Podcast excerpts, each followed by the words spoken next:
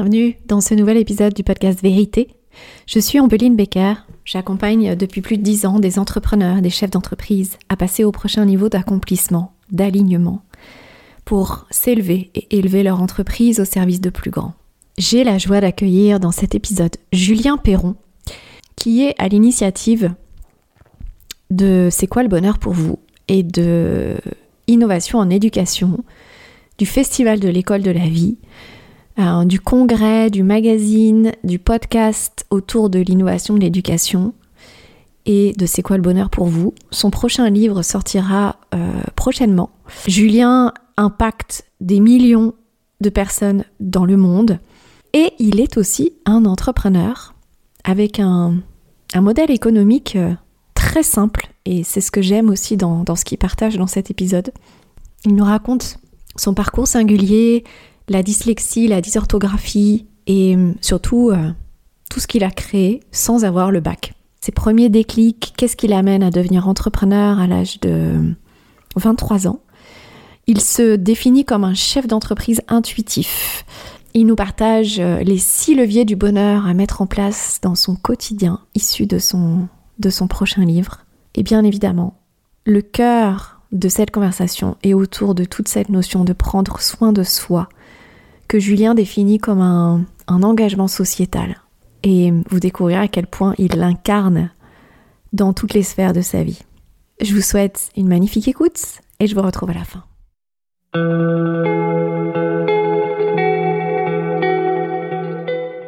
Bonjour mon cher Julien, bienvenue dans le podcast Vérité. Je suis très heureuse de t'accueillir. Merci, merci beaucoup. Moi aussi, je suis très heureux. Alors, comme je le disais en, en introduction. Euh, tu es ce qu'on appelle un serial preneur. ah ouais, un serial preneur, ok. Avec euh, plein, de, plein de projets, plein de magnifiques réalisations. Euh, tu es ce que, ce que tu me disais, un, chef d'entreprise intuitif. Depuis l'âge de 23 ans, tu vas nous en dire un peu plus.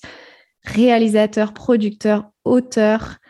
tu, as, tu impactes en fait avec tes projets et tes entreprises des, des millions de personnes avec euh, tes deux galaxies autour de, du bonheur et de l'éducation. Mhm. Avant d'aller plus loin, est-ce que tu aimerais euh, simplement nous dire où est-ce que tu te situes pour qu'on puisse t'imaginer dans ton environnement? Physiquement? Ouais. Ah, aujourd'hui, je suis à Montpellier. Hier, j'étais au Portugal. Magnifique d'ailleurs, je recommande l'Algarve. ah oui, j'ai vu passer tes photos, c'est sublime. Ah ouais, c'était une belle découverte. J'ai pu mm. euh, prendre soin de moi. Tu sais, c'est des moments qui sont importants. Mm. D'ailleurs, bah, pour tout citoyen, mais encore plus, j'ai envie de dire, pour les chefs d'entreprise, mm. parce que j'ai le sentiment qu'il y en a quand même beaucoup qui ont vraiment la tête dans le guidon et qui prennent pas vraiment le temps pour euh, prendre soin d'eux. Et, euh, donc, moi, j'ai tout un process qui est intégré dans ma vie, au même titre que je mange ou que je me lave les dents. Et donc, parmi ces process, c'est important pour moi dans l'année de partir peu importe, hein, là j'étais au Portugal, mais ça peut être très bien en France et à 40 minutes de chez moi, ici de Montpellier. Peu importe où c'est, mais de prendre du temps en fait juste pour moi, de me retrouver. Euh, tu sais, il y en a qui vont aller euh, je faire une retraite euh, chez Vipassana, par exemple, si tu connais. Mm-hmm. ouais. Moi, c'est ma forme de retraite. Là, à partir de deux semaines au Portugal, j'ai j'ai comblé tous mes besoins. J'ai fait du surf tous les jours. J'étais au soleil. J'ai fait de la lecture. J'ai rien fait j'ai beaucoup médité, euh, j'ai fait mes, exercices de yoga habituels, mais avec beaucoup plus de temps. Enfin voilà, j'ai pris vraiment tout ce hmm. temps euh, pour combler mes besoins et c'est vraiment important de prendre du recul et, euh, et de prendre soin de soi, même si je le fais dans mon quotidien, on pourra en parler, c'est vraiment... Oui, bien sûr, c'est prévu. Dans, mon quotidien. ouais, de, de pouvoir s'échapper à un moment donné de ce qu'on peut appeler notre zone de confort, peu importe comment on l'appelle, de là où vraiment on se situe c'est quelque chose de, j'allais dire, de vital hein, quand même pour, pour l'être humain. Il y en a peu qui s'en rendent compte parce qu'on ne l'a pas appris. Exactement. Et puis, ne serait-ce que la notion de nourrir ses besoins. Tout à fait. Hmm. C'est déjà un certain niveau de conscience. Exactement, c'est ça. C'est pour ça que je mets beaucoup d'énergie dans l'éducation là, ces dix dernières années. Parce que je suis hmm. convaincu que tout part de l'éducation et que si on amène le plus tôt possible dans notre société, parce que c'est quand même avant tout, à mon sens, un projet sociétal, mais inévitablement sur les bancs de l'école, parce qu'on est quand même plus longtemps à l'école euh, qu'auprès de nos parents, si on amène le savoir-être et la connaissance de soi, eh bien, on fait un très beau cadeau à l'humanité et à notre planète.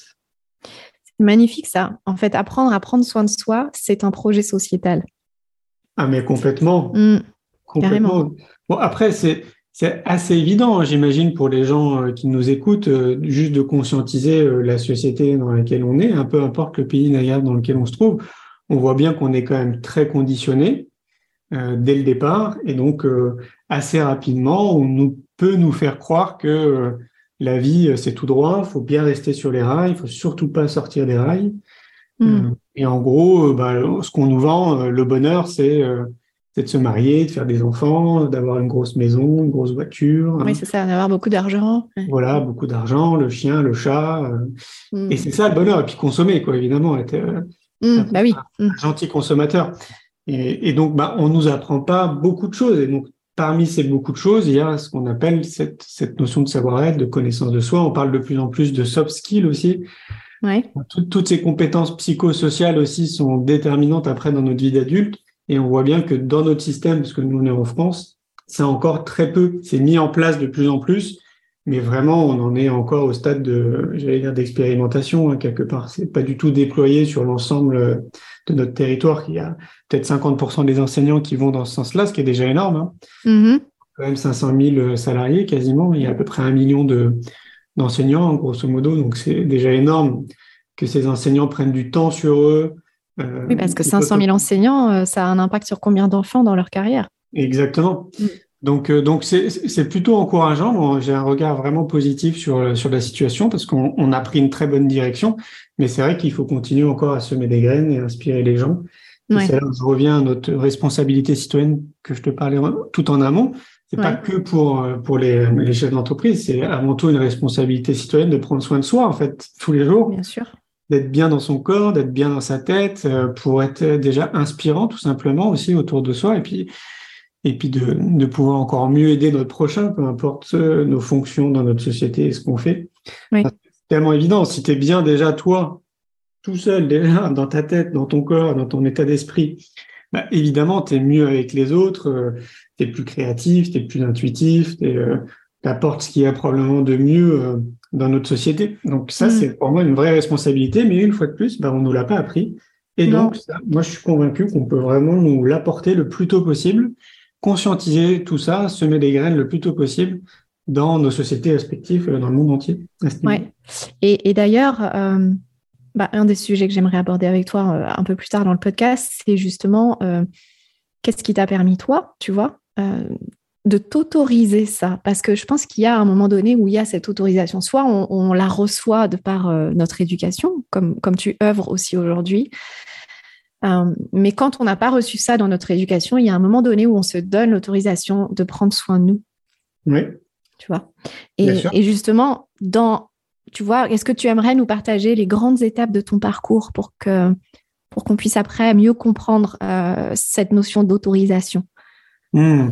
Oui, bah, je crois que c'est aussi pour ça que je, que je suis convaincu que tout part de l'éducation, parce que j'ai cette chance que je mesure bien maintenant euh, d'avoir commencé ce cheminement euh, vers soi euh, très tôt dans ma vie. Ça, ça, a commencé, on va dire, le premier grand déclic, c'était à l'âge de 10 ans. Hmm.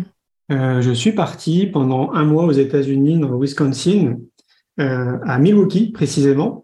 Mm-hmm on faisait partie d'un programme scolaire. On était toute une classe comme ça à partir chacun dans une famille d'accueil. Et donc, on avait tous le même âge, on était en CM2. Et ça a été euh, un grand déclic parce que, euh, alors moi, tu sais, je suis dyslexique et dysorthographique. Et donc, mon parcours scolaire, euh, avec, avec cette petite différence au niveau de l'utilisation de mon cerveau, a été pas compliqué, mais bon, pas vraiment très simple, on va dire. Et donc, pas dans les cases, quoi. Mm. Ouais, pas dans les cases. Et donc, du coup, j'ai quand même vite perdu confiance en moi parce que, bon, pour résumer très rapidement, tu as l'impression de fournir énormément d'efforts et puis de ne pas avoir de résultats, en tout cas d'avoir des, mm-hmm. résultats médiocres. Et donc là, je pars aux États-Unis. Et donc, je suis purement dans l'expérience.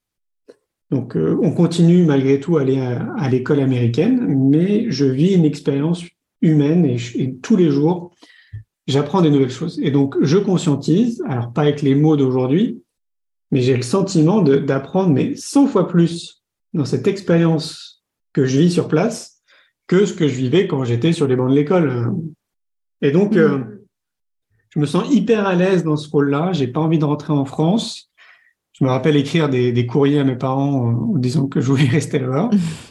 et, et, donc ça, c'était le premier déclic parce que je me, maintenant, c'est quelque chose qui m'accompagne bah, depuis toujours. C'est-à-dire que je, je voyage régulièrement dans, dans ma vie. Il y a à peu près six mois de l'année où je suis dans le mouvement. Donc, je suis vraiment en déplacement, que ce soit en France ou à l'étranger. Mais j'ai plaisir à dire que le mouvement, c'est la vie et que la vie, c'est le mouvement. Et c'est, c'est important de remettre du mouvement dans notre vie de sédentaire parce que mm. nos vies nous ont vraiment sédentarisés. Et donc, on a oublié aussi cette, ce côté mais tellement naturel de l'homme, en fait, d'être en déplacement, d'être dans le mouvement. On était quand même des, des nomades hein, avant. Oui et donc voilà, je conscientise ça, mais une fois de plus pas avec ces mots. Et donc en rentrant en France, je dis à mes parents que moi j'ai envie de voyager, c'est comme ça que j'ai que je sens que, que je vais apprendre beaucoup de choses. Et, donc voilà, donc bah, finalement, bah, je ne vais pas voyager tout de suite hein, parce que j'ai j'ai 10 ans. donc, mes parents sont gardiens d'immeubles à, à l'époque. On vit à. À Montpellier? Euh, Non, à Paris. À Paris, oui. On vit à 4 dans un 40 mètres carrés. Euh, mais dans un contexte qui est quand même pas commun, puisqu'on habite Avenue Montaigne. Je ne sais pas si tu connais. Hmm. ah bah oui, oui. Hmm. Euh, on habite Avenue Montaigne. Pour ceux qui ne connaissent pas, c'est l'une des plus belles avenues, paraît-il, du monde, hein, parce qu'on retrouve euh, Christian Dior, Nina Ricci, enfin des grandes marques de couture, de bijoux. Il y a Plaza Athénée pour ceux qui connaissent un, peu les hôtels. Et donc voilà. C'est en bas, en bas des Champs Élysées.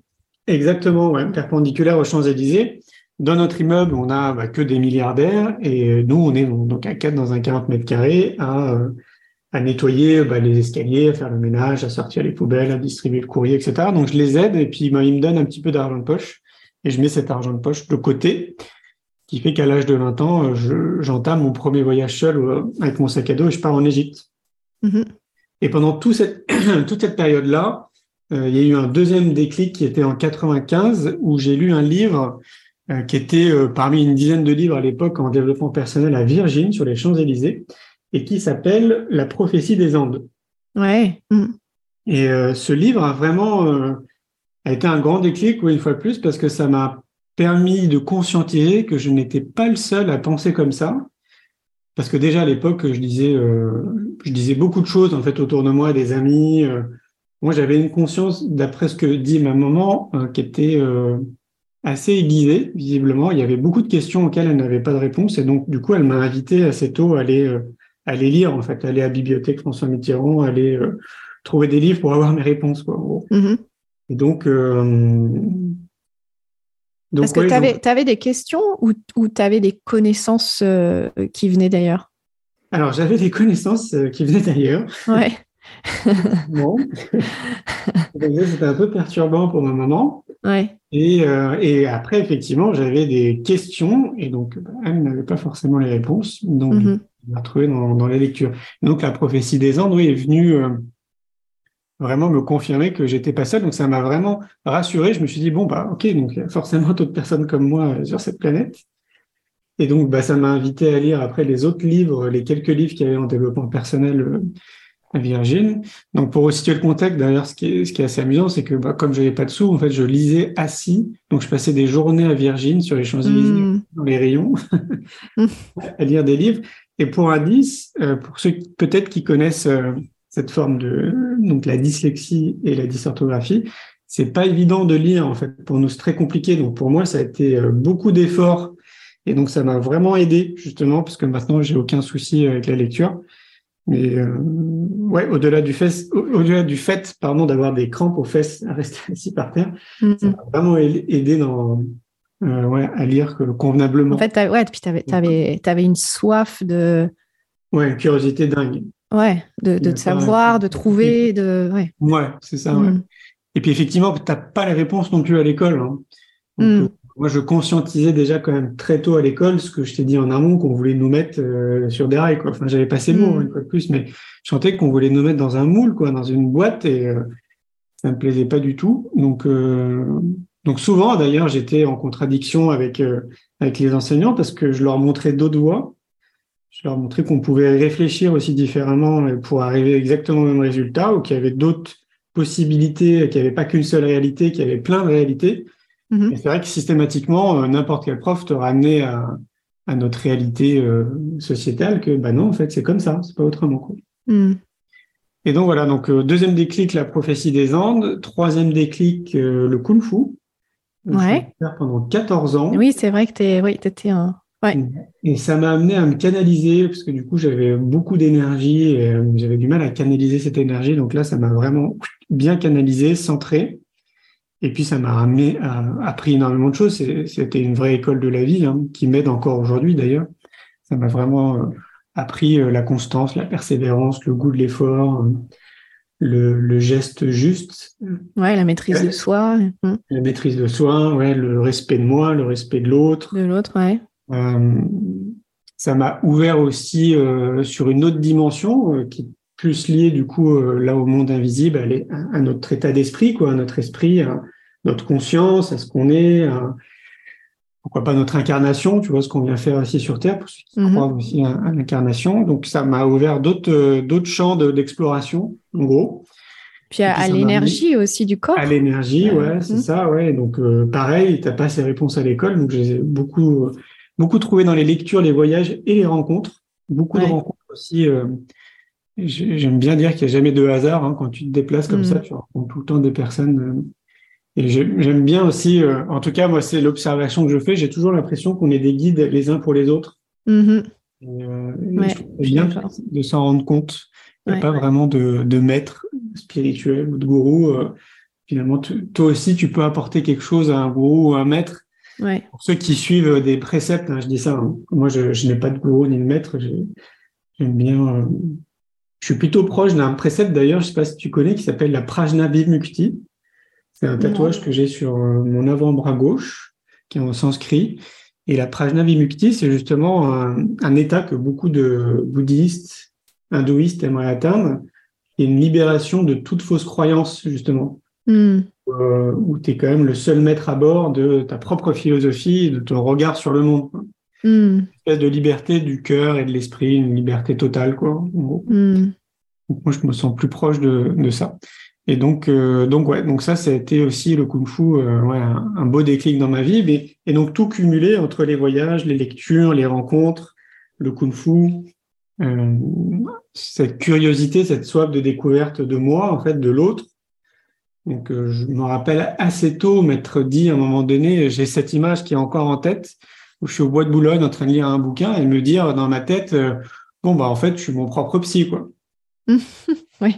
Et donc je vais aller les trouver moi-même. Hmm. Ouais, c'est ça. Et donc, plus j'en apprenais sur moi, plus j'en apprenais sur les autres. Et puis, de fil en aiguille, ça m'a amené à m'intéresser à l'économie, à la politique, aux banques, à l'environnement, à plein de, plein de sujets euh, qui me semblent tellement évidents, mais qui sont, alors, peut-être qu'ils sont abordés euh, à l'école, mais en tout cas, sous un prisme et pas sous d'autres prismes. Mm-hmm. Et donc, euh, donc voilà, je me suis intéressé à plein de choses. Et puis, j'ai encore en tête un, autre déclic qui a été assez important par rapport à ça, c'est en Égypte. Donc, quand je fais mon premier voyage seul, je pars en Égypte. Et là, je suis, euh, pas bouleversé, mais limite, quoi. C'est-à-dire que ça me, ça remet totalement en question tout ce que, tout ce que j'ai pu entendre ou apprendre à l'école dans l'histoire de ce que nous apprend, notamment par rapport à l'Égypte que quand mm. tu es face à ces temples, à cette perfection, vraiment, c'est 3000 ans avant Jésus-Christ. Et si je me trompe pas, à l'époque, nous, en Europe, on était en pot de phoque avec des silex en train d'essayer de faire du feu. Et on ne savait pas euh, écrire. et là, tu es face à une perfection, mm. complètement halluciné. On était avec un guide en plus qui était passionné, passionnant. Et donc voilà, je suis rentré en France, j'ai acheté tous les CD-ROM de l'époque, euh, parce qu'il n'y avait, que des CD-ROM à l'époque. Ouais autour des, des Genre temples, le secret des pyramides et tout ça. Ouais, de comprendre en fait tout ça et donc euh, et puis de voir aussi euh, toutes ces couleurs qu'ils avaient mis dans les temples parce que mm. c'est coloré de partout, c'était magnifique. Mais quand tu es sur place là à l'heure d'aujourd'hui, tu vois pas toutes ces couleurs, il y a des petites traces parfois sur des murs et t'as pas notion de l'ampleur de tout ce que ça représentait sur un temple par exemple. Mm-hmm. Et donc voilà, ce goût du détail et de la beauté des couleurs, c'était très fin, enfin c'était juste dingue. Donc voilà, donc ça, ça, ça a remis totalement en question euh, bah, ce qu'on m'apprenait, en gros, ce qu'on mhm. apprenait à l'école, et ça m'a amené à cultiver ma propre curiosité, et donc du coup à, à et à remettre en question aussi. Voilà, ouais. ouais. Et aller chercher moi-même l'information. Et donc, bah, de fil en aiguille, c'est devenu un moment donné un peu compliqué parce que assez tôt dans ma vie, euh, j'avais beaucoup de recul sur ma société et je voyais bien qu'autour de moi, il y avait 80% de mes camarades qui étaient un peu conditionnés. Quoi, je, pense que 80%, t'es... Je suis gentil. T'es gentil. Et là, c'était, tu te sens un peu seul, quoi. Donc, euh, bon, je me suis, finalement, je me suis vraiment plongé dans la lecture et c'est là où, euh, où je me sentais mieux. Alors, je, pouvais quand même discuter euh, longuement avec ma mère, qui était quand même très ouverte. Elle-même tirait des cartes à titre personnel. Tu vois, elle faisait des, des thèmes astrologiques pour ses copines. Mm-hmm. Elle était déjà quand même très ouverte à ce qu'on appelle la connaissance de soi, le développement personnel on allait voir des naturopathes, des iridologues, euh, déjà quand j'avais quand j'étais tout petit, quoi. Et puis ce qui était euh, les débuts, en fait. Euh, parce que ah. là, c'était dans, dans quelle année tu parles là? Eh ben, moi, je suis né en 78, donc. Ouais, c'est ça, on, est, on a le même âge quasiment. Ouais. ouais donc c'était très tôt, ouais, carrément. Ouais, ouais. je voyais bien que ses copines qui venaient à la maison étaient branchées comme elle aussi. Hein. Mm-hmm. donc, et donc là, c'est intéressant, ce qui me vient à l'esprit, c'est que j'ai un frère qui a 5 ans de plus que moi. Ouais. Et là, c'est ce qui me vient à l'esprit, c'est la notion de choix. Et je crois qu'on oublie que, que, la résultante de ce qu'on est là aujourd'hui, de notre discussion par exemple qu'on a aujourd'hui, eh c'est la résultante de tous les choix qu'on a fait, y compris évidemment ces choix qu'on fait quand on est enfant. Et on s'en rend pas bien compte, mais par exemple, moi j'étais très souvent euh, autour de cette table ronde avec ma, avec ma mère et ses copines quand elles tiraient des cartes ou qu'elles avaient des thèmes astrologiques. Donc, comme je te disais, je lui posais beaucoup de questions existentielles et j'avais plein d'informations euh, qui, venaient de je ne sais pas d'où. Et donc, je pouvais en parler avec elle. Et mon frère, je voyais bien qu'il était très cartésien et que parfois même, il, se fichait un petit peu de moi. Quoi. Pour finalement, maintenant, depuis une dizaine d'années, s'intéresser de très près à tout ce que je fais hmm. et, être sur son propre cheminement maintenant. Tu vois hmm. et donc là, il n'y a aucun jugement parce que bah, le chemin d'une personne et d'une autre est très différent. Oui, puis je pense qu'on a, on a besoin de cette diversité aussi. C'est ça. Mais par contre, ça pointe du doigt les choix qu'on fait et qui tracent notre vie en réalité. Oui, et cette notion d'autorisation euh, que j'évoquais tout à l'heure. Et euh, en fait, est-ce que cette autorisation, euh, elle, elle, est, elle est arrivée pour toi à, à tes 10 ans, quand tu es aux États-Unis et que tu dis, bah, en fait, oui, c'est ça, c'est le mouvement, c'est le voyage, c'est la découverte, c'est l'ouverture? Non, c'est venu progressivement. Ouais pendant toutes ces phases, quand même, tu es jeune, donc tu n'es pas vraiment dans, ces, dans, des réflexions comme ça. Euh, m'autoriser à ça, précisément, je crois que c'est vraiment venu euh, le moment où j'ai basculé de salarié à chef d'entreprise. Mm. Ah, c'est intéressant ça, ouais. Alors justement, j'aime beaucoup euh, que t'avoir dans ce podcast parce que, comme je te disais tout à l'heure, c'est, je, je, on ne te connaît pas vraiment en tant qu'entrepreneur, en tant que chef d'entreprise.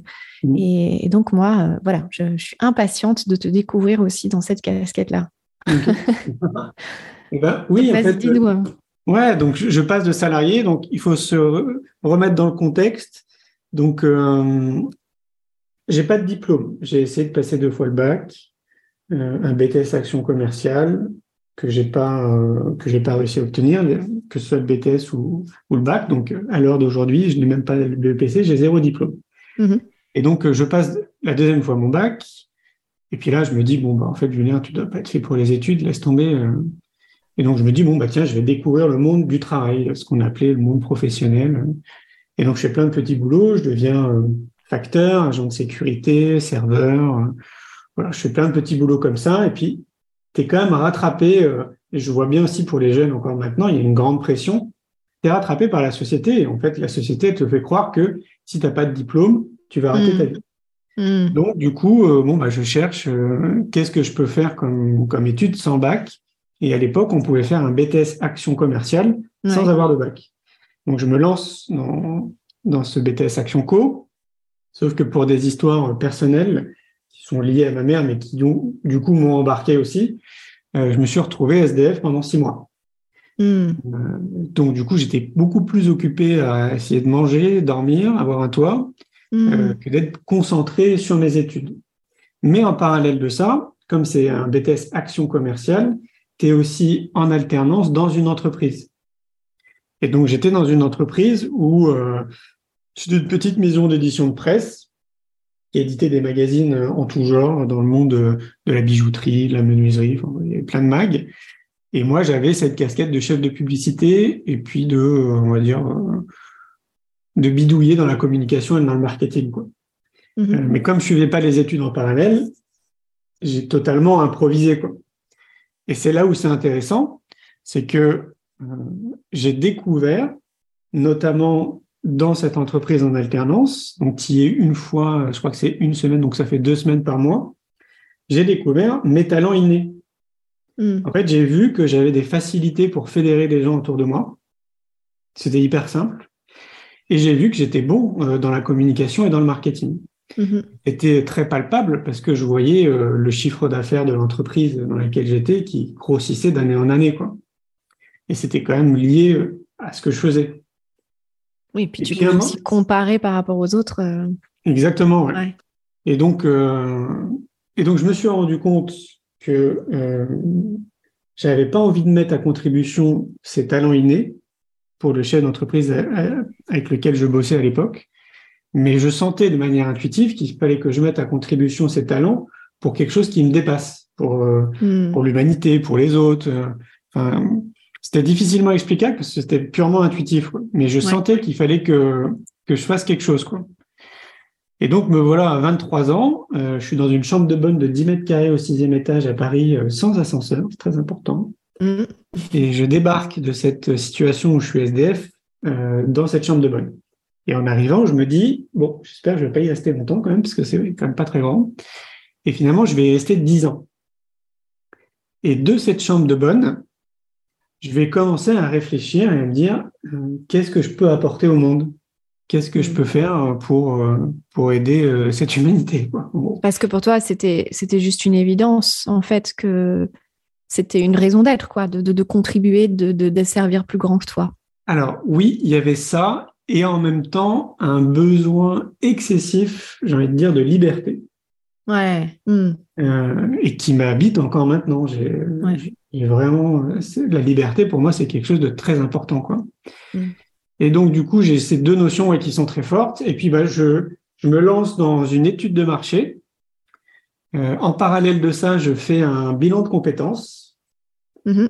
Euh, et donc, pendant ce bilan de compétences, j'ai une révélation le matin, un matin en me réveillant, et j'ai une idée dans le monde du tourisme d'une forme de voyage qui, euh, qui a, à mon sens, ne se faisait pas et qui correspondait totalement à ma propre façon de voyager déjà à l'époque.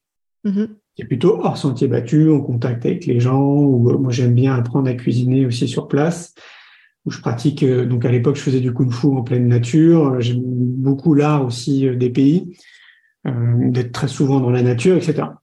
Et donc je fais une étude de marché et en fait je trouve rien dans le monde du bien-être correspond à ce que j'avais en tête et ce que moi je vivais dans mes propres séjours. Et donc pendant ce bilan de compétences, le, le gars avec qui je le faisais me dit, écoute, moi j'ai un frère qui a une et directeur d'une agence de voyage, je te propose d'aller le voir, parle-lui de ton idée, et puis tu verras bien en fait s'il y a un potentiel. Mhm. Et puis quand je lui en parle, en fait, je vois euh, vraiment euh, des, dollars dans ses yeux, et je me dis ah bah tiens, euh, je pense que là je tiens quelque chose. Donc je fais cette étude de marché pour vraiment valider dans ma tête que je, ne vais pas faire n'importe quoi, parce que je dis, hein, j'ai pas de diplôme, je suis dyslexique, dysorthographique, j'ai pas un rond en poche, j'ai une chambre de 10 mètres carrés. Et pour autant, voilà, je vais me lancer et je vais créer euh, mon entreprise qui s'appelle Neo Horizon Travel. Et donc, je crée à l'époque le marché du tourisme bien-être et éco-responsable. Sans m'en rendre compte. Je vais m'en rendre compte au bout de trois ans parce que tous les grands acteurs du monde du tourisme euh, bah, font un copier-coller euh, vraiment de, de, ce que j'ai créé. Ouais. Évidemment, pas avec les mêmes budgets. Mm. Et puis, il y a un moment donné, il y a un gars dont je ne citerai pas le nom qui se positionne et qui fait une grosse levée de fonds et qui, bah, qui prend en gros euh, les parts de marché, quoi, si tu veux. Hmm. Pendant ce temps-là, surtout, je m'aperçois du milieu du monde du tourisme.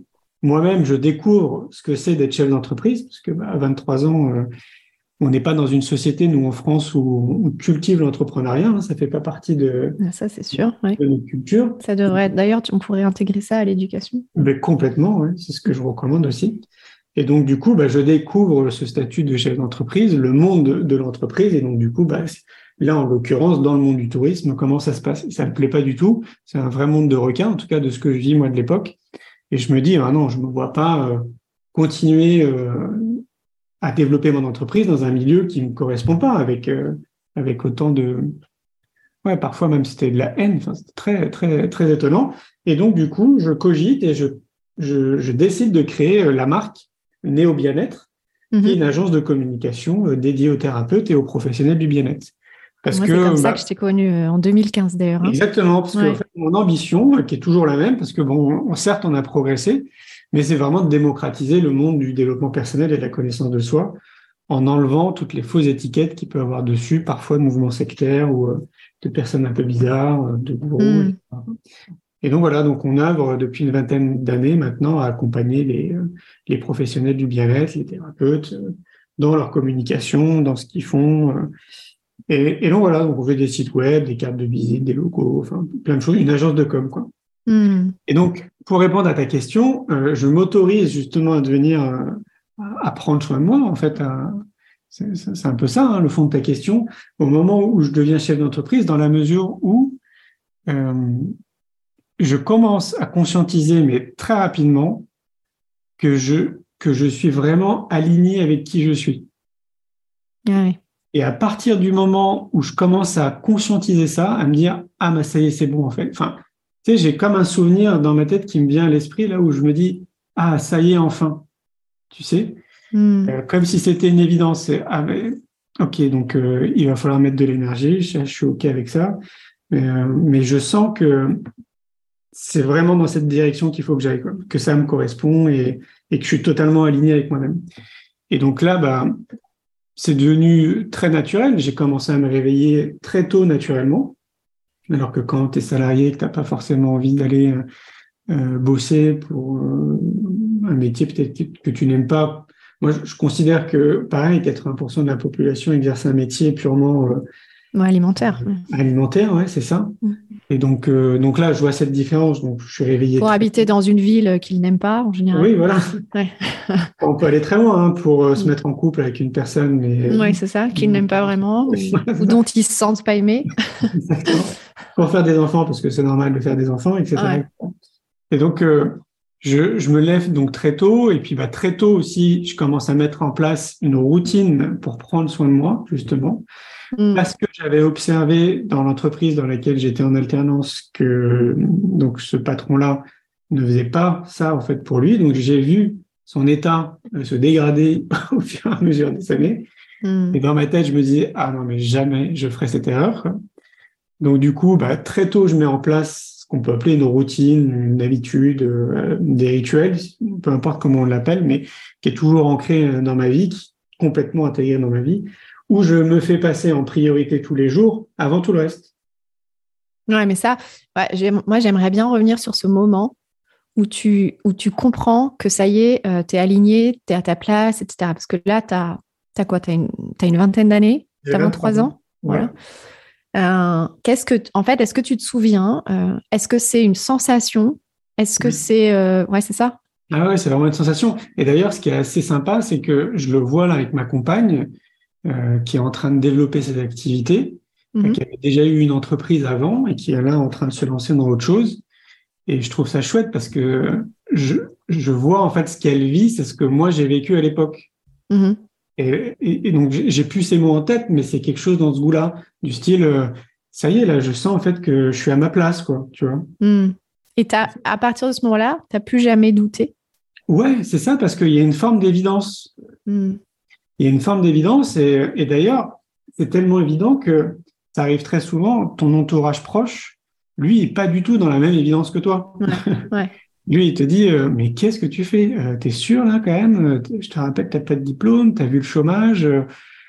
quand ça fait déjà, par exemple, deux, trois ans que tu es en train d'essayer de développer ton entreprise et que ça marche pas vraiment, bah, tu as toujours ton entourage proche qui dit, bon, bah, peut-être que ce serait bien d'arrêter là, non, Julien? Peut-être que tu, que tu te trouves un job, quoi, non? T'arrives pas à te mm. dégager un salaire? Enfin, tu vois, toutes ces... Et, et j'allais dire, il faut surtout pas leur en vouloir parce qu'en fait, toutes ces personnes-là, a priori, elles te veulent du bien elles sont juste conditionnées par la société et c'est juste le mm. reflet de leur propre peur. Donc, si toi, tu sens pas en fait que c'est une évidence pour toi, bah, très facilement, tu vas écouter les gens autour de toi. Et donc là, dans ce cas-là, bah, tu te laisses happer, puis tu reviens sur les rails et tu suis les rails comme tout le monde. Quoi. Et j'allais dire, tu deviens un mouton un peu comme tout le monde. Et, euh, Après, il y a des personnes qui sont dans cette évidence, mais euh, dont, dont, la relation à l'argent les déconnectent de cette évidence. Ah, alors ça, c'est encore un autre sujet, la relation. Mmh. Mmh. Complètement. Bah, mais ça, c'est pareil, c'est aussi très culturel. Hein. C'est euh, nous en France, je trouve, on a un rapport avec l'argent qui est extrêmement compliqué. Hein. Mmh. Très compliqué parce que, alors encore plus, j'ai envie de dire, dans le monde du bien-être et de la connaissance de soi et tout ça, parce que une grande majorité des professionnels du secteur euh, ont beaucoup de mal déjà à se définir, à, donner euh, un tarif à leurs prestations. Euh, beaucoup pensent que dans le monde du bien-être, ça devrait être gratuit, en fait, ce qu'on fait. Oui. Bah, beaucoup ne se sont pas autorisés. Hein. Oui, oui, c'est ça. Mais quand tu regardes et que tu vas profondément et que tu discutes avec chacun et chacune, tu vois qu'il y a beaucoup de choses à régler déjà eux de leur côté. Et ça, c'est encore un autre sujet. C'est-à-dire que pour moi, tout le monde ne peut pas être chef d'entreprise. Tout le monde n'a pas cette capacité à se lancer et à créer une entreprise. Ça nécessite d'avoir quand même un certain nombre de compétences que tu peux développer, hein, évidemment, hein, que tu peux même aussi apprendre hein, d'une certaine manière. Mais je, trouve que ce n'est pas fait pour tout le monde. Et c'est normal. contrairement à, ce que, à ce qui est dit dans les médias sur l'entrepreneuriat. OK. Mm. Ah oui, ils disent ça, les médias, ils disent que c'est. Bah, oui, bah, on montre aujourd'hui que l'entrepreneuriat, c'est la voie euh, de la liberté, euh, que tout le monde peut y arriver, euh, etc. Or, c'est. Non, c'est pas vrai. Puis après, puis il y, a, y a différents profils d'entrepreneurs et d'entreprises aussi. Mais est-ce que ah tu aimerais nous, nous, justement, nous partager un peu tes, tes ressources, tes secrets, tes, qui, ont, qui t'ont bâti en tant qu'entrepreneur? Bah, je, je reviens déjà à ce que je te disais en amont c'est que pour moi, s'il y a vraiment quelque chose à retenir de ce que je dis là aujourd'hui, c'est de prendre soin de soi. Oui, d'ailleurs, je t'ai pas demandé quelle était ton intention pour les auditeurs aujourd'hui. vraiment, vraiment, c'est vraiment à retenir parce que c'est, je trouve que c'est la clé, mais, mais même comme je te le disais en amont, en tant que citoyen, tout simplement. Ouais. Euh, mais bon, là, une fois de plus, on ne nous l'a pas appris. Donc, ça peut, ça peut être une évidence pour ceux qui nous écoutent d'un point de vue intellectuel, mais après, à mettre en place, c'est beaucoup moins simple. Bah, parce, que, parce qu'en fait, selon aussi euh, ton éveil de conscience, tu comprends que toi et le reste, c'est la même chose, que, que tout est lié en fait. Donc si tu prends soin de toi, tu prends soin du reste. C'est ça, c'est ça. Mm. Là, quand tu en arrives à ce stade, tu as, déjà quand même bien progressé, ouais. Mm, tu as mm. quand même bien, bien cheminé. Mais tu vois, bah, justement, euh, j'en parle dans, dans, le premier livre que j'ai écrit, là, qui sort au mois de juin. Euh, c'est quoi le bonheur pour vous en chemin vers soi je donne pour moi les, j'ai appelé ça des escales, parce que comme je te disais, j'aime bien le voyage. Mm-hmm. les, six points qui me semblent vraiment évidents et totalement naturels et tellement évidents qu'on passe à côté à mettre en place dans sa vie du quotidien. Et donc, euh, comme je te disais, bah, moi j'ai mis ça en place bah, très tôt quand j'ai commencé à créer mon entreprise. J'avais commencé en amont parce que bah, j'étais déjà dans le kung fu et que, comme je te disais, je voyageais beaucoup, je rencontrais beaucoup de monde, donc euh, ça m'a amené à conscientiser beaucoup de choses. Mais je vois bien que j'ai intégré davantage le process à partir du moment où je suis venu de chef d'entreprise, quoi, pour vraiment me faire passer en priorité. Et donc, parmi ces six points, il y a des, c'est pas par ordre croissant, hein, mais l'alimentation, par exemple. Mm. L'alimentation, c'est quelque chose sur lequel on n'a pas été éduqué. Donc, euh, la plupart des gens, bah, on mange juste parce qu'on a faim, quoi. On mange. Quand tu vois ce qu'il y a dans les cantines, oui, c'est sûr. Voilà. on mange tous, en plus, quasiment aux mêmes horaires. C'est-à-dire que on suit, on suit même plus l'élan naturel de notre corps à manger quand on a vraiment faim, tu vois. Euh, et donc, pour pas trop m'étaler là-dessus, l'alimentation, pour moi, elle doit être euh, t'apporter de l'énergie. C'est-à-dire de pas manger parce que tu as faim, mais réfléchir à... Et donc là, il faut se positionner comme un chercheur, et donc ça demande du temps, à trouver les aliments que tu aimes, évidemment, mais au-delà de ça, qui t'apportent de la vitalité. Donc là, mhm. je rejoins en fait totalement Hippocrate qui disait que ton aliment soit ton premier médicament. Ouais. Et ça, c'est pas du tout intégré dans notre société. Donc, euh, si déjà chacun et chacune faisait l'effort au moins de cuisiner, que c'est c'est pareil, on est dans une société maintenant où on nous facilite plein de choses. La plupart des gens ne cuisinent plus parce qu'ils disent qu'ils n'ont pas le temps. Mm. Et si on se réappropriait un petit peu notre cuisine et qu'on cuisinait, donc euh, bah, des légumes, ce que tu veux, hein, peu importe, je ne me prône pas pour être végétarien, végétalien, d'arrêter la viande ou quoi que ce soit, juste au moins de cuisiner et d'essayer de cuisiner des produits qui sont plutôt bons et plutôt frais. C'est la première façon de prendre soin de soi, l'alimentation. Exactement. Et là, euh, bon, bah, tu vois, par exemple, pour des personnes motivées, on sait à travers plusieurs études que quelqu'un lors d'aujourd'hui qui nous écoute et qui aimerait justement reprendre la main sur son alimentation, être très attentif, voir ce qui digère bien, ce qui lui fait du bien, ce qui lui apporte de la vitalité, etc. Il faut à peu près 7 ans en moyenne. Ouais, mmh, c'est énorme. Ouais. pour quelqu'un qui est motivé. Mais voilà, donc d'où la nécessité de commencer le plus tôt. Mais une fois que tu as mis ça en place et donc tu te positionnes en tant que chercheur et que tu vas euh, eh ben, faire des tests hein, pour voir moi ce qui est bon pour toi, bah, tu vas voir en fait de manière mais très simple, enfin, tout le monde le mesure, que bah, oui, euh, de, de, manger sainement, de manger des plats qui sont bons pour ta santé et qui t'apportent de, qui t'apportent de l'énergie, bah, évidemment, ça clarifie aussi ton état d'esprit, ça clarifie tes pensées, ça a un impact sur ta psychologie, ça a un mmh. impact sur plein de choses. Et pour ceux qui sont un peu cartésiens, il y a plein d'études maintenant qui le montrent. Donc, euh, c'est pour ça qu'on va pas s'étaler là-dessus. Mais tout ce que je vais te citer, il y a plein d'études de chercheurs, tous mmh. les cartésiens. Il suffit d'aller dans n'importe quelle librairie, d'aller dans les moteurs de recherche, vous allez voir, il y a plein d'études qui le montrent. Donc c'est pas juste des idées euh, euh, farfelues ou euh, c'est vraiment quelque chose de très concret. Quoi. Donc l'alimentation. Autre point, le sport. La plupart mmh. des gens aussi ne pratiquent pas une activité sportive régulière parce que ça nécessite de faire des efforts. oui, puis il y a une déconnexion au corps aussi. Hein. Complètement. Et donc, bah, évidemment, on aime plus notre petit confort du quotidien à rester chez nous plutôt que d'aller se challenger à faire du sport, à transpirer, etc. Donc là encore, c'est à chacun de se positionner en tant que chercheur et à trouver vraiment le sport qui lui convient. Donc ça peut être euh, de la marche, de la natation, euh, de la randonnée, euh, du vélo, de la course à pied, enfin peu importe, à chacun vraiment de trouver bah, déjà ce qui le met en joie, ce qui lui plaît, et puis d'essayer du mieux qu'il peut de le pratiquer assez régulièrement.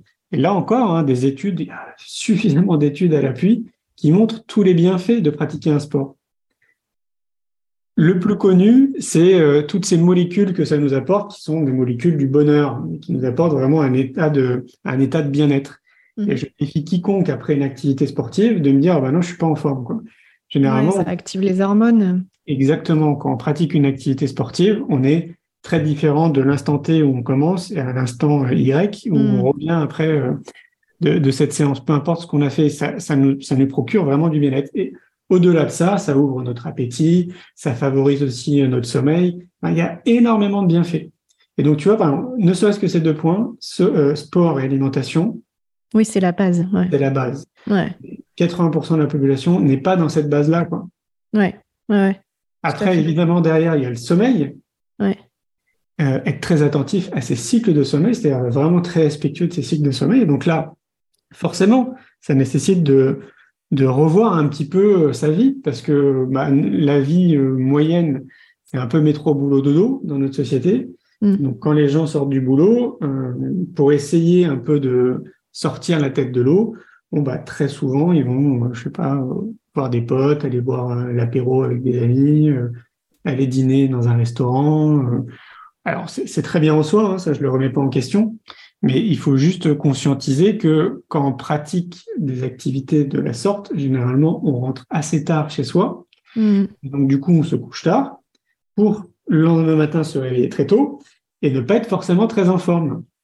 Donc, euh, oui, il y en a beaucoup qui vont se dire, ah, bah oui, mais euh, si moi je sors du boulot et que je dois rentrer chez moi dîner tôt, parce que pareil, le fait de dîner tôt favorise aussi la digestion le plus tôt possible et donc du coup favorise aussi euh, un bon sommeil eh ben, du coup, j'ai plus de vie, quoi. Ouais. Alors, bah, oui et non. C'est-à-dire que bah, moi, ça fait maintenant, euh, oui, quasiment plus de 20 ans euh, que je fais ça, et non, j'ai une très belle vie. c'est juste que ma vie est différente. C'est juste que j'ai dû me déconditionner pour me reconditionner et pour euh, mettre en place des, des processus, des, des, habitudes qui sont beaucoup plus saines pour moi. Et à partir du moment où c'est beaucoup plus sain pour moi, bah, ça a un impact, comme on le disait tout à l'heure, aussi sur mon entourage et sur mm. plein de choses dans ma vie, quoi. Donc mm. la question qu'il faut se poser, c'est quel impact tu vas avoir pour toi et dans ta vie de tous les jours. Oui, ça c'est sûr. Bah, et puis on parle souvent dans ce podcast du, euh, du pourquoi. Ouais. Euh, et de mettre son entreprise au service de ce pourquoi. Bah ouais, c'est ça. Donc bah, du coup voilà, le sommeil, très important. Mm. Euh, idéalement, pour terminer sur le sommeil, ne pas avoir de réveil le matin. Ouais. Ça c'est très simple, hein. il suffit juste de te coucher tout le monde le sait intuitivement de quelle heure il a besoin euh, de sommeil pour, euh, pour être bien. Ça va être 6 heures, 5 heures, 7 heures, 8 heures, 9 heures, peu importe. à partir du moment où tu le sais, tu te couches en fonction, en fait, ton corps se réveille naturellement. C'est-à-dire que moi, en ce moment, j'ai besoin de 6 heures de sommeil. Donc, bah, si je me couche, je sais pas moi, à 10 heures, par exemple, bah, tu vois, à 4 heures du mat, je vais être réveillé, quoi. Mm-hmm. Parce que mon corps va se réveiller naturellement et que je serai en pleine forme. Mm-hmm. Donc, euh, pareil, il y a des études à l'appui hein, qui ont montré qu'un réveil, peu importe ce que c'est, hein, même si c'est un réveil tout doux, à partir du moment où ça te sort de ton cycle de sommeil, ça stresse ton corps. Ouais. Et donc, euh, est-ce que, est-ce que tes besoins, parce que j'imagine que tes besoins, ils ont évolué au fur et à mesure des années? Eh ben non, je vais t'en parler après. Ouais. Les besoins n'ont pas évolué. Euh, après le sommeil, il y a la nature. On a totalement aussi oublié d'aller le plus souvent possible dans la nature. La nature a plein de bienfaits aussi pour, euh, pour nous, en fait, pour notre psychique et pour notre corps. Pareil, il y a énormément d'études à l'appui, des exercices de relaxation aussi quotidiennement. Pareil, avec des études à l'appui, on a montré que 10 minutes par jour, juste 10 minutes par jour d'exercice de relaxation, certains peuvent appeler ça de la méditation par exemple, eh ben, euh, nous apporte tellement de bienfaits dans notre quotidien, mm. mais qui ont été listés, qui ont été mesurés hein, grâce à Mathieu Ricard, pour ceux qui connaissent, hein, il s'est mm. prêté au jeu euh, des électrodes. Euh, voilà, tu vois, des points qui me semblent vraiment vitaux et qui me semblent totalement mais basiques, donc à intégrer dans notre vie comme une hygiène de vie et que très peu de personnes font. Alors que si tout le monde le faisait convenablement, bah, on serait déjà tous à la base bien dans notre tête et bien dans notre corps. Oui, ça devrait être la base de la pyramide de Maslow. Hein. Exactement. Mm. Et donc, pour revenir à ta question sur les besoins, quand j'ai créé mon entreprise, je me suis posé plein de questions. Et parmi ces questions, je me suis dit, c'est quoi tes besoins, Julien? Tu as besoin de quoi pour être heureux? Donc, c'est un mm. peu, j'y pensais pas à l'époque, hein, je savais pas que j'allais réaliser un film euh, autour du bonheur. Mm. Mais c'est un peu répondre à la question, c'est quoi le bonheur pour vous, finalement? Et mes besoins, moi, ils n'ont pas évolué. Donc, euh, mes besoins de l'époque, quand j'ai commencé à me dire, mais quel modèle économique je peux créer pour assouvir mes besoins Mes besoins, c'est manger, dormir, être en contact avec les gens, l'amour, l'amitié, voyager, euh, ouais, la nature, être souvent dans la nature. Et ces, ces besoins n'ont pas changé euh, dans ma vie, sont, sont exactement les mêmes, que j'assouvis évidemment euh, pleinement. Oui, ouais. j'allais dire peut-être que c'est les façons de les assouvir qui, qui peuvent changer, qui peuvent évoluer. Oui, bah, c'est-à-dire qu'il faut vraiment être très à l'écoute de soi. Tu sais, quand je te disais euh, au début que j'étais parti au, Port au Portugal mm. pour euh, justement euh, combler tous mes besoins, c'est parce que je, je, suis attentif justement à ces besoins. Je vais te donner un exemple. À un moment donné, je suis à Montpellier, il n'y a pas si longtemps, il y a, je sais pas, trois, quatre mois, et je suis en train de me balader dans Montpellier pour aller faire des courses. Jusqu'ici, tout va bien. Et je reviens des courses et sur le trajet, je ne sais pas pourquoi, je ressens un besoin de partir de la ville. Tant Montpellier, c'est pas une grande ville. Euh, moi, j'habite dans le cœur de Montpellier, donc c'est ce que j'appelle le village, c'est très sympa. Mais je ressens le besoin de partir, c'est-à-dire d'être loin de la pollution sonore, lumineuse, euh, ouais, de tout ce vacarme là qui est autour de moi. Et donc, du coup, comme j'ai appris justement à m'écouter, je reviens à ce que je te disais, eh ben, je rentre chez moi, je prépare mon sac, ma tente, euh, mon duvet, tout ce qu'il faut, et je prends la route et je pars à 40 minutes euh, de Montpellier. Je vais euh, tout en haut d'un lac, donc je fais une petite rando d'une heure et demie pour arriver tout en haut d'un lac qui est magnifique, qui s'appelle le lac du Salagou, et pour passer la nuit à, la belle étoile sous ma tente là-bas. Hmm. Et ben quand je suis arrivé sur place, j'ai ressenti en fait dans mon corps une partie de moi en fait qui me disait merci, hmm. merci de t'être écouté quoi. Et le lendemain matin, un magnifique cadeau, un lever de soleil euh, magnifique sur le lac avec des couleurs mais somptueuses, qui est venu aussi m'apporter et me nourrir, tu vois. Et là encore, en fait, j'ai senti et euh, que j'avais fait le bon choix. Après, bah, je suis revenu à Montpellier et j'étais dans une énergie complètement différente. C'est sûr. Et, alors, ouais. ouais. Moi, j'aimerais bien que tu nous que tu nous dises un peu euh, comment tu fais pour tenir euh, cet engagement envers toi, parce que, enfin, voilà, je trouve que c'est un, un, engagement. Euh, c'est une forme de leadership, en fait, c'est du, vraiment du leadership envers toi. Comment tu fais pour tenir ça avec tes entreprises? Bah Parce que je, je mesure euh, les effets. Ouais. tu vois, par exemple. Et dès le début, en fait, tu l'as fait. Tu vois, y a, on a vraiment, moi, c'est ça que je trouve formidable chez toi, c'est que on sent qu'à aucun moment, tu as renoncé, à aucun moment tu t'es lâché la main, à aucun moment tu as douté. On a vraiment l'impression que c'est, c'est juste comme ça depuis le début. Ah si, justement, j'en parle dans mon livre. Ouais. Il y a plein de fois où j'ai posé le genou à terre. Hein. Hmm. Plein de fois où euh, j'ai dû me relever et essayer différemment. Et c'est encore le cas aujourd'hui. Hein. Mm-hmm. Euh, c'est-à-dire que je pense ce qui fait la différence, à mon avis, avec euh, une autre personne qui serait pas dans cette dimension dans laquelle moi je me trouve, c'est vraiment de conscientiser et d'acter, de prendre soin de moi en priorité, et donc d'être vraiment très à l'écoute de moi. Il n'y a rien de, d'ailleurs, je vous fais une petite parenthèse, mais il n'y a rien de d'égocentrique hein, derrière tout ça, quoi. Parce que peut-être qu'il y a des gens qui pourraient se dire, tiens, c'est très égocentrique de penser qu'à soi. Et en fait, pas du tout, parce que. Mais c'est le message de tous les podcasts. Enfin, c'est le message de tous les épisodes. Tu vois, de revenir à soi. Donc, ouais. Ok. Parce que si je prenais pas ce temps-là pour moi, je ne pourrais pas mettre autant d'énergie à déployer toutes les activités que je fais. Mm-hmm. Impossible et qui mhm. favorise euh, et qui participe à une éclosion positive de notre société. Quoi. Mhm. Euh, c'est surtout l'inverse. Quoi. C'est pas du tout égoïste. Quoi. Ça, c'est notre société qui nous fait croire que de s'occuper de soi en priorité, c'est une, euh, c'est être égoïste. Oui. Et donc, comme je mesure l'impact, c'est-à-dire, bah, d'ailleurs, j'ai plein d'exemples. Il n'y a pas si longtemps que ça, j'avais pas trop le choix. Pendant deux semaines, j'ai pas pu vraiment continuer à faire ce que je fais habituellement pour prendre soin de moi. Ouais. Temps en temps, faire certaines choses, mais et donc là, du coup, bah, comme j'ai pris l'habitude de, m'observer, j'ai bien vu en fait que mes pensées étaient différentes. J'ai bien vu que ma façon d'aborder euh, mes activités professionnelles, le regard que j'avais dessus, était très différent. C'est-à-dire que euh, d'un coup, je me suis retrouvé euh, quelques matins à me réveiller en me disant mais je vais jamais y arriver quoi. J'ai l'impression qu'il y avait une montagne de choses à faire et que c'était inaccessible quoi. Mm. Alors que quand je suis justement dans cette hygiène euh, bah, qui est complètement intégrée dans ma vie, il n'y a pas un seul moment où je réfléchis comme ça, où je me dis mm. ça. Tout est fluide et tout se fait euh, de manière correcte. J'ai vu que dans les interéchanges aussi avec les autres, j'étais différent. Euh, plein de petites choses en réalité comme ça quoi. Et donc mm. justement, ça m'a vraiment montré que c'est essentiel pour chaque individu de trouver vraiment tous ces outils qui sont bons pour lui en termes d'alimentation, de sport, de sommeil, d'exercice de relaxation, de nature, parce que la nature, ça peut être la forêt, une montagne, euh, un lac, la mer, peu importe ce que c'est, mais de mettre en place tous ces outils qui est, vraiment la base unique de, de l'individu.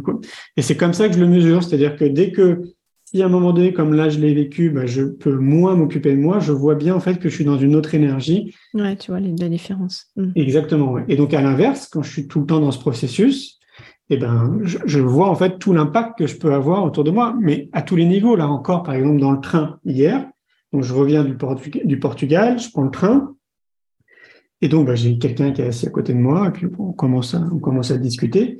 Et j'ai bien senti que, ne serait-ce que dans notre discussion, je pense que dans ce que moi je dégage, peut-être dans nos regards, bon, bah, la, personne, elle est repartie avec le smile, euh, mm. avec une énergie qui était complètement différente que quand je me suis assis à côté d'elle. Mm. Tu vois? Et c'est aussi ça notre responsabilité chacun en tant que citoyen, c'est que potentiellement, on peut semer des graines comme ça dans notre vie de tous les jours. Quand je vais faire mes courses, par exemple, euh, ben, euh, c'est le sourire que tu vas faire au caissier ou à la caissière, c'est discuter un petit peu avec la personne, c'est euh, si à un moment donné, je sais pas, euh, tu, tu croises quelqu'un comme je l'ai fait là dans le train qui, qui a des questionnements, bah, peut-être que tu pourras répondre à ces questions. Mais si toi t'es pas déjà bien dans ta tête et dans ton corps, tu peux pas en fait être, tu vois, dans cette énergie qui est juste humaine, d'aider les autres, d'aider son prochain, d'être d'être proche des gens. Je sais pas s'il y a quelqu'un qui est devant toi qui si ça à, à tomber, bah, tu as le geste juste et parfait parce que tu es bien, tu es en forme physiquement, donc du coup, tu peux la rattraper. Si toi, tu fais une chute, et bah, comme tu prends soin de toi aussi physiquement, bah, tu pourras te rattraper beaucoup mieux qu'une mm. autre personne.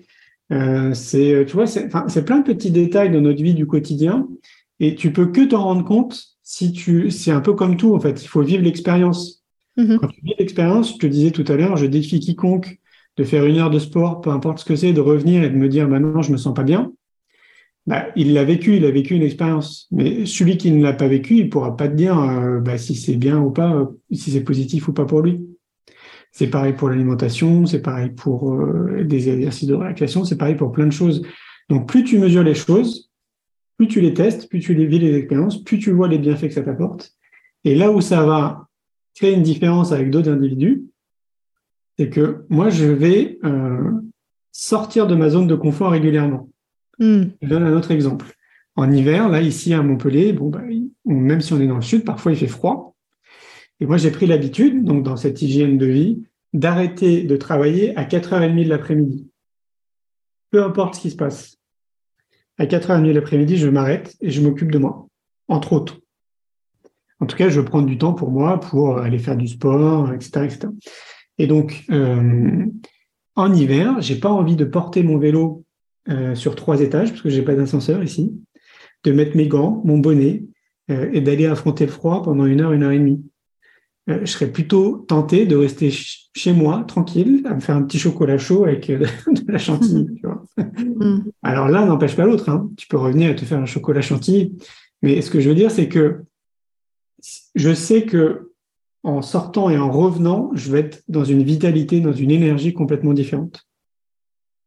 Je sais que mm. quand je vais partir, bon, ok, je suis pas motivé, je me force à sortir, mais quand je reviens, qu'est-ce que j'aime cette sensation?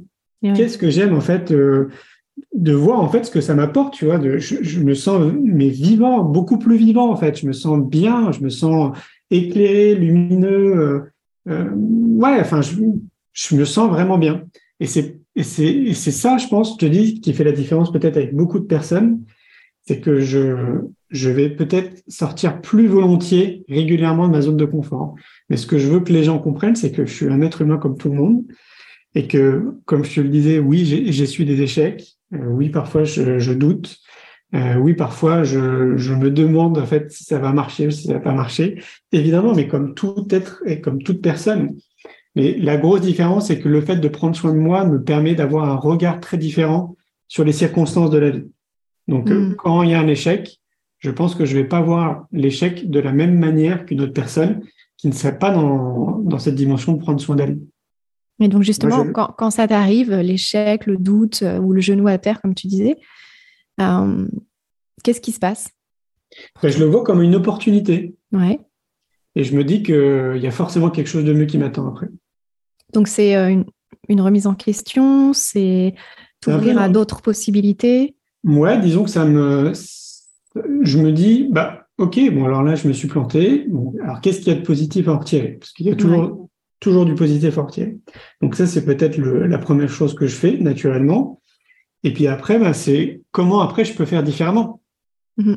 Si là, je me suis trompé là-dessus, bon, bah, il faut que j'essaie différemment. Tu sais, c'est un peu comme, euh, je sais pas, le mec qui a créé la voiture. Bon, bah, il a dû faire plein d'essais quand même au début, quoi.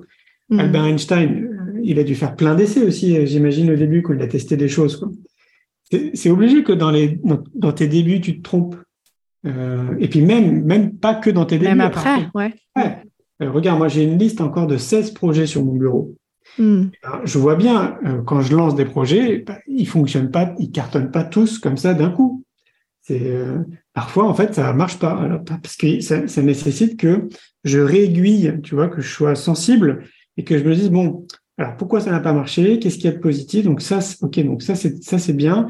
Bon, alors peut-être que ça il faut que je le change. Et donc, du coup, je réessaye.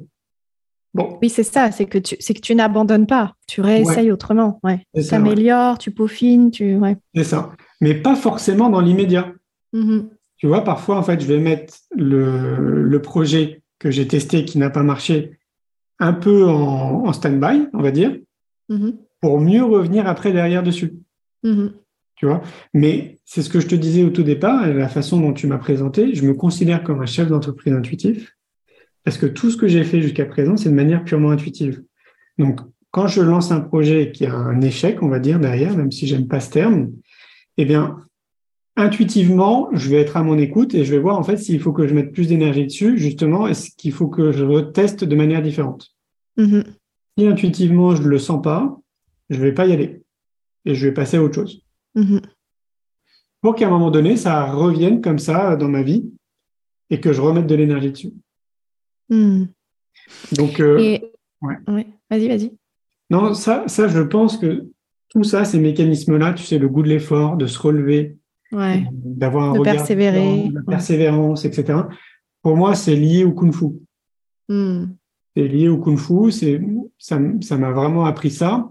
Après, j'ai un père qui est marathonien, qui a fait 42 marathons dans, dans sa petite carrière sportive. Et donc, il nous a amené aussi courir assez tôt. Et donc euh, la course aussi, c'est euh, parce qu'on faisait la course d'endurance pour le coup. Donc ça, ça, amène aussi à développer ce type de compétences, de du goût de l'effort, de relâcher, de continuer.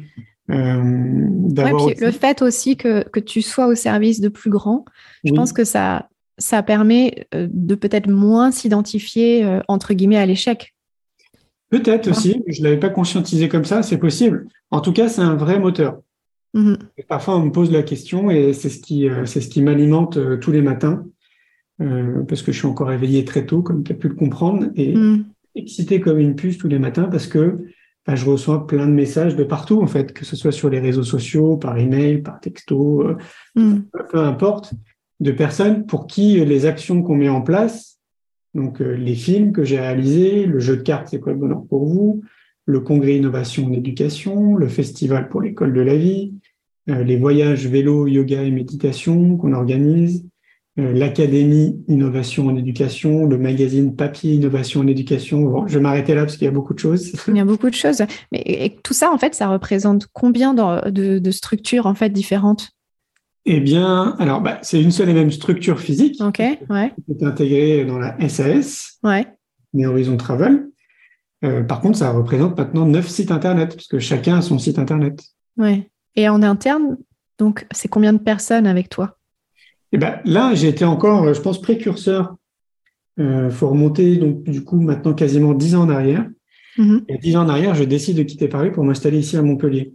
Mm-hmm. Et donc, euh, je fais une proposition, parce que j'avais des salariés à l'époque, et je fais une proposition aux salariés, et je leur dis, est-ce que ça vous dit de venir euh, freelance? Et on continue à bosser ensemble. Mm-hmm. Bon, il y en avait qui pouvaient, d'autres pour qui c'était compliqué. Donc, euh, bah, il y en a certains qui m'ont suivi dans, cette idée, donc ils sont devenus freelance, puis ils développent leur activité de leur côté. Et donc, du coup, nous, on continue à développer euh, mes activités ensemble. Et puis, bah, moi, en fait, maintenant, là, à l'heure d'aujourd'hui, je suis le seul salarié de mon entreprise. Et hmm. le reste, c'est des freelances avec lesquels je bosse. Donc, en fait, tu as créé comme un collectif de freelance Ouais, c'est ça, une communauté. Euh. Hmm. Bah oui, en quelque sorte, ça reste un freelance, c'est-à-dire que bah, développe ses activités aussi de son côté, mais moi, je suis quelqu'un de fidèle, donc quand ça se passe bien, euh, je, continue à bosser avec les mêmes personnes. Quoi. Et du coup, ils sont organisés en, mode projet? C'est-à-dire? Bah, Par exemple, il y a euh, les freelances qui s'occupent du festival de l'école de la vie, euh, du magazine. Ouais, bah, par exemple, ouais, c'est ça. Exactement. Quand, bah, oui, c'est ça. Quand j'ai besoin de ressources en fait sur un sujet, par exemple, bah, je sais avec qui je vais bosser. Quoi. Mmh. Mmh. Et il y a quelque chose qui me vient, là, je change de sujet, euh, pour revenir à ce qu'on disait tout à l'heure sur le fait que tu étais intuitif et que bah, quand tu reçois une idée, euh, tu suis ton intuition et tu mets en place les choses et tu, et tu testes. Euh, mais je pense qu'il y, a aussi, il y a aussi beaucoup de personnes aujourd'hui, tu vois, qui reçoivent des idées, mais qui perdent confiance en ces idées. Oui, c'est vrai. Alors moi, l'habitude que j'ai prise, c'est de les noter. Mmh parce que, bon, ça, c'est aussi une chose qui me caractérise. Quand j'étais plus jeune, euh, j'avais justement beaucoup d'idées euh, novatrices. Et très régulièrement, je disais à mon frère, à mes potes, euh, regarde, je t'en ai parlé il y, a, quelques années, ça y est, ça existe, quoi. Hmm. Et ouais, ça m'est arrivé, mais vraiment plein de fois. Et je me rappelle bien même que mon frère, il se fichait de moi. il disait, ouais, n'importe quoi, t'as rien inventé. Ton frère, on va l'inviter dans le podcast, je crois. et, donc, une fois, je l'ai pris au sérieux, je fais, écoute, il s'appelle Ludovic, je écoute Ludo je vais les noter maintenant, mes idées, ok? Et je vais mettre mm. euh, la date et l'heure, quoi, et on verra bien, quoi. Et donc, il a mesuré par lui-même que, effectivement, en fait, euh, j'avais des idées. Euh, donc maintenant, j'ai compris, en fait, que ces idées, elles m'appartiennent pas. Hein, ouais, c'est ça. Mm. Ils sont un peu sensibles aux énergies. et, ça, une fois de plus, c'est intimement lié au fait que je prenne soin de moi. Ouais. Je crois que, du coup, je canalise ou l'information arrive beaucoup plus facilement à moi. Mais j'ai pris l'habitude. Parce qu'il y a l'espace, il y a l'espace euh, mental. Euh, ouais, hmm. c'est ça. Et donc, du coup, bah, maintenant, j'ai pris l'habitude de les noter. Et, euh, et, voilà. Et sans les juger, en fait, je les note. Hmm. Et tu les relis? Bah, C'est toujours présent sur mon bureau, donc je les vois tout le temps. Hmm. Mais par contre, ce qui est, ce qui est bon de voir, c'est que toutes ces activités que j'ai créées, donc on peut, on peut essayer de résumer ça rapidement en deux galaxies. J'aime bien ce terme-là. Il y a la galaxie C'est quoi le bonheur pour vous qui regroupe donc le film que j'ai réalisé, un mm. congrès, un livre, un jeu de cartes et un podcast.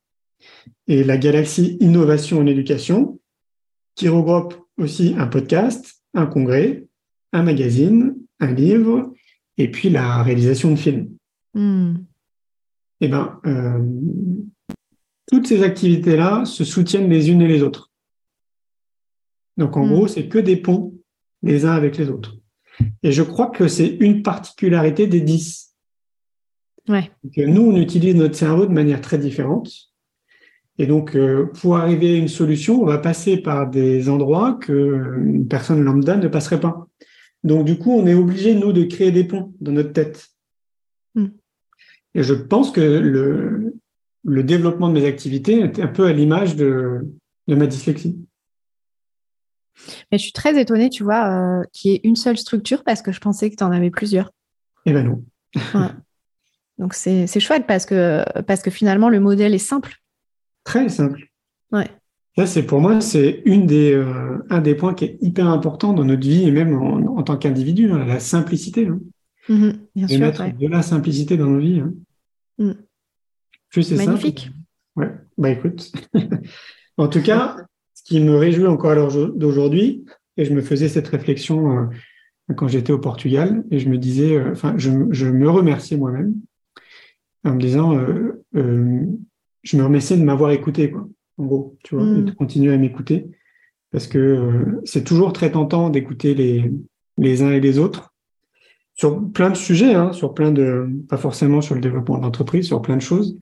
Mais je suis tellement content de, de vivre ma vie de rêve, quoi. Tu vois, celle que mm. j'ai imaginée euh, quand j'étais dans ma chambre de 10 mètres carrés.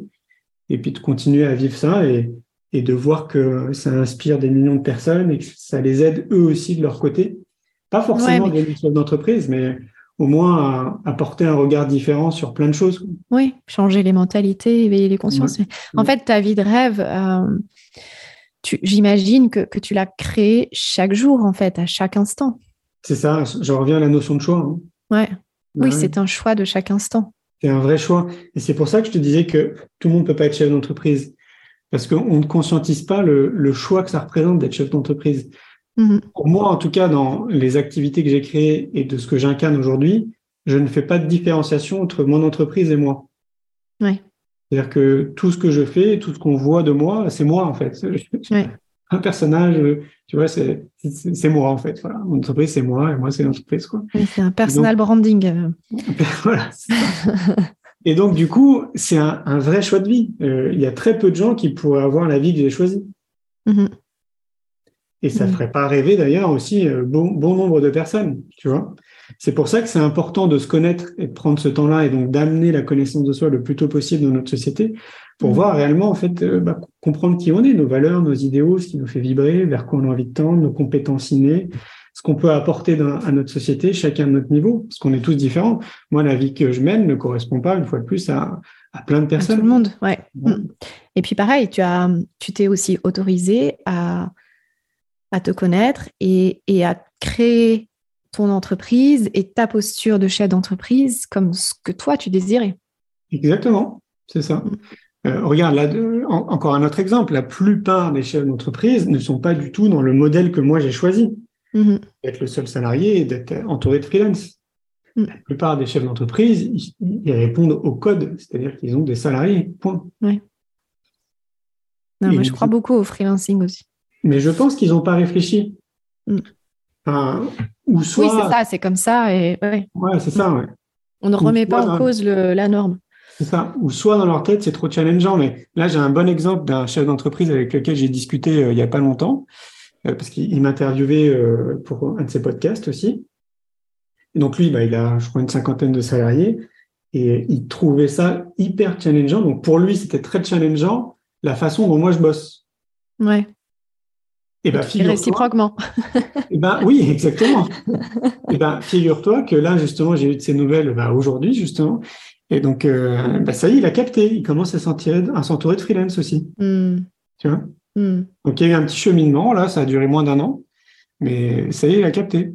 Moi, je pense que c'est vraiment le futur de l'entreprise, ça. Hein, pour tout. On l'a un peu. D'ailleurs, le, ces périodes de confinement ont éclairé davantage tout ça et ont donné l'envie aussi à davantage de personnes de vivre de l'entrepreneuriat ou euh, de bosser de chez eux pour, euh, pour leur patron. C'est bah, d'être libre en fait. Ouais, d'être libre, ouais, ça a été un des côtés positifs. Mmh. Magnifique. et justement, pour terminer, est-ce que tu aurais quelque chose à ajouter pour, pour compléter cette discussion, peut-être sur la notion de rester libre? Bah, moi, ce qui me vient à l'esprit, c'est que j'ai euh, une citation euh, dans mon bureau là qui me suit partout depuis que je suis tout petit. bon, le cadre a changé, mais c'est celle de Gandhi, soit le changement que tu veux voir dans le monde. Ouais. Hmm. Et parce qu'elle m'a vraiment inspiré quand j'étais petit. Enfin, je, me rappelle dans un rayon, ça m'a marqué quoi. C'était très imprimé. Et pour moi, c'est plus qu'une citation. C'est, enfin, c'est facile à comprendre, mais après, il faut, faut, la, faut la mettre en action quoi. donc, si on attend systématiquement que le changement il vienne de l'extérieur, peu importe ce que c'est l'extérieur, là en ce moment, euh, moi j'étais choqué, là je reviens du Portugal et euh, ici à Montpellier c'était les grèves, tu sais. Mm-hmm. Donc c'est un peu le côté révolutionnaire. On n'est pas content là, pour les retraites, ce que je comprends, hein, pas de souci. Hein. Mais en fait, les gens là s'attendent à ce qu'il y ait du changement de l'extérieur. Ouais. Tu vois? Et euh, tant qu'on n'a pas conscientisé que le changement, dans un premier temps, il vient de nous, en fait, de notre intérieur. c'est pour ça qu'ils se font colère d'ailleurs, hein. c'est parce qu'ils bah attendent toujours de l'extérieur. Exactement. Bah, la clé, euh, je reviens à ce que je te dis, c'est de, conscientiser ça et de mettre en action. C'est-à-dire que si on veut du changement dans notre vie, si on veut une société euh, à l'image de telle qu'on l'imagine, je, sais pas, peut-être avec plus de justesse, plus d'amour, tout ce qu'on veut, hein, peu importe mm-hmm. ce que c'est, à nous déjà dans un premier temps de l'incarner.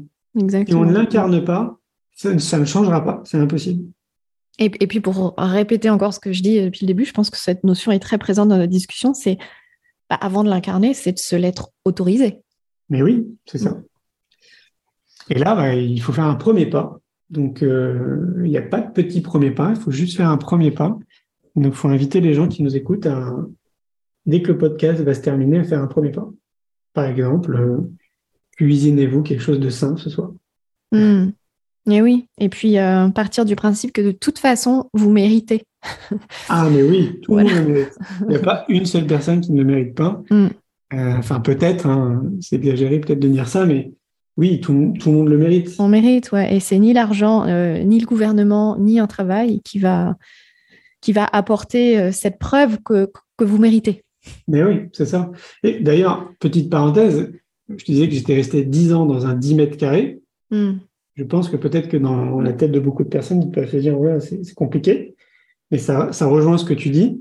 C'est que comme j'étais déjà dans cette énergie de prendre soin de moi et, puis de découverte, hein, à travers beaucoup de lectures, etc., et ben, j'ai toujours fait en sorte que quand j'arrive chez moi, dans ce 10 mètres carrés, je me sente bien en ouvrant la porte. Hmm.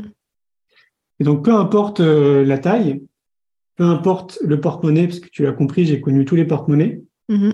Je me suis toujours débrouillé euh, pour d'abord être bien dans ma tête, être bien dans mon corps. Mhm. Et donc forcément, bah, j'avais toujours un regard qui était plutôt optimiste et positif sur la vie. Mhm. C'est vraiment le, c'est vraiment la clé. Donc j'invite les gens à lire mon livre. oui. Et on va, puis on va mettre euh, dans la description tous les liens. Euh, comment on pourrait soutenir tes priorités, Julien, de ces prochains mois? Les soutenir, ben écoute, euh,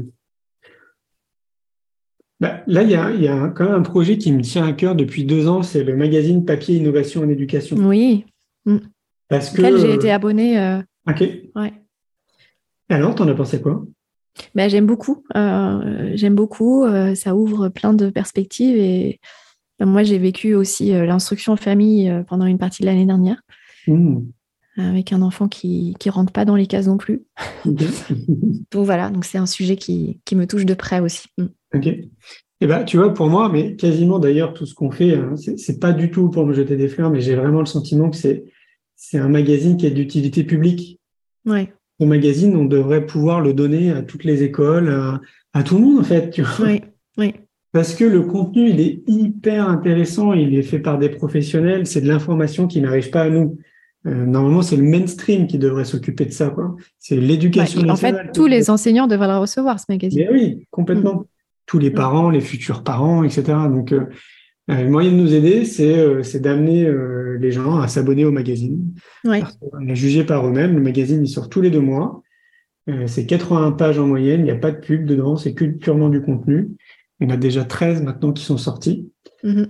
Euh, Il y a une belle qualité aussi d'impression, de papier, tout ça. Mm. Ouais, on y accorde beaucoup d'importance parce mm. que bon, on n'y a, pas, on n'en a pas parlé, mais c'est pareil. Pour moi, la beauté, c'est très important. C'est quelque chose qu'on mm. oublie euh, dans beaucoup de choses dans notre vie de tous les jours.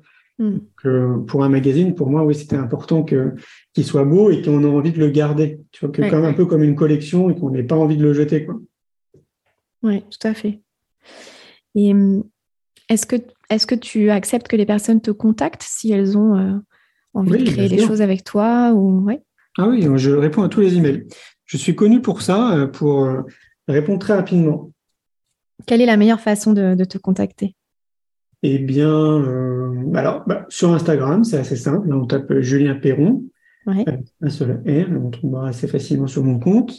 Sur Facebook aussi, on trouve facilement, toujours Julien Perron.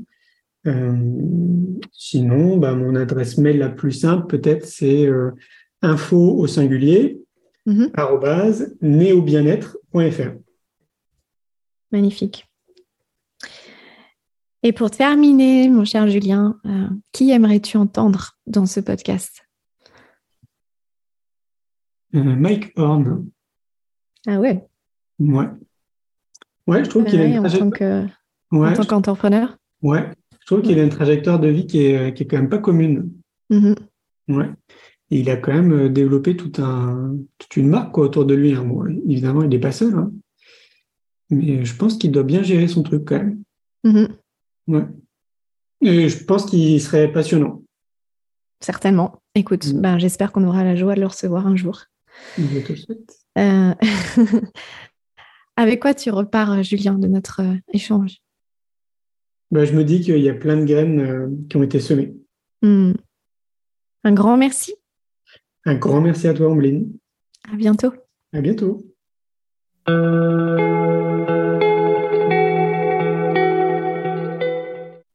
J'espère que cette nouvelle conversation vous, euh, vous a inspiré, vous ouvre de nouvelles possibilités, de nouvelles perspectives.